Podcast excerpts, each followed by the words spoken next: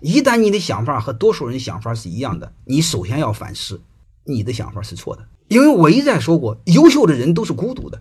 优秀的人都和别人的想法是不一样的。如果你和别人想法一样，证明你庸人俗人一个，俗不可耐。然后你还自我良好，你只有和多数人不一样，才说明你优秀。这就叫独立思考，这叫批判质疑。学会质疑，学会独立的思考，然后这时候你会发现，你会有自己的认知。自己的认知是灵魂觉醒的一种机会，然后你才能摆脱俗人，摆脱这个世俗的混沌，然后自己掌控自己的命运，拥有自由意志。然后在这个基础上形成自己的价值观，自己对社会的理解、世界的理解。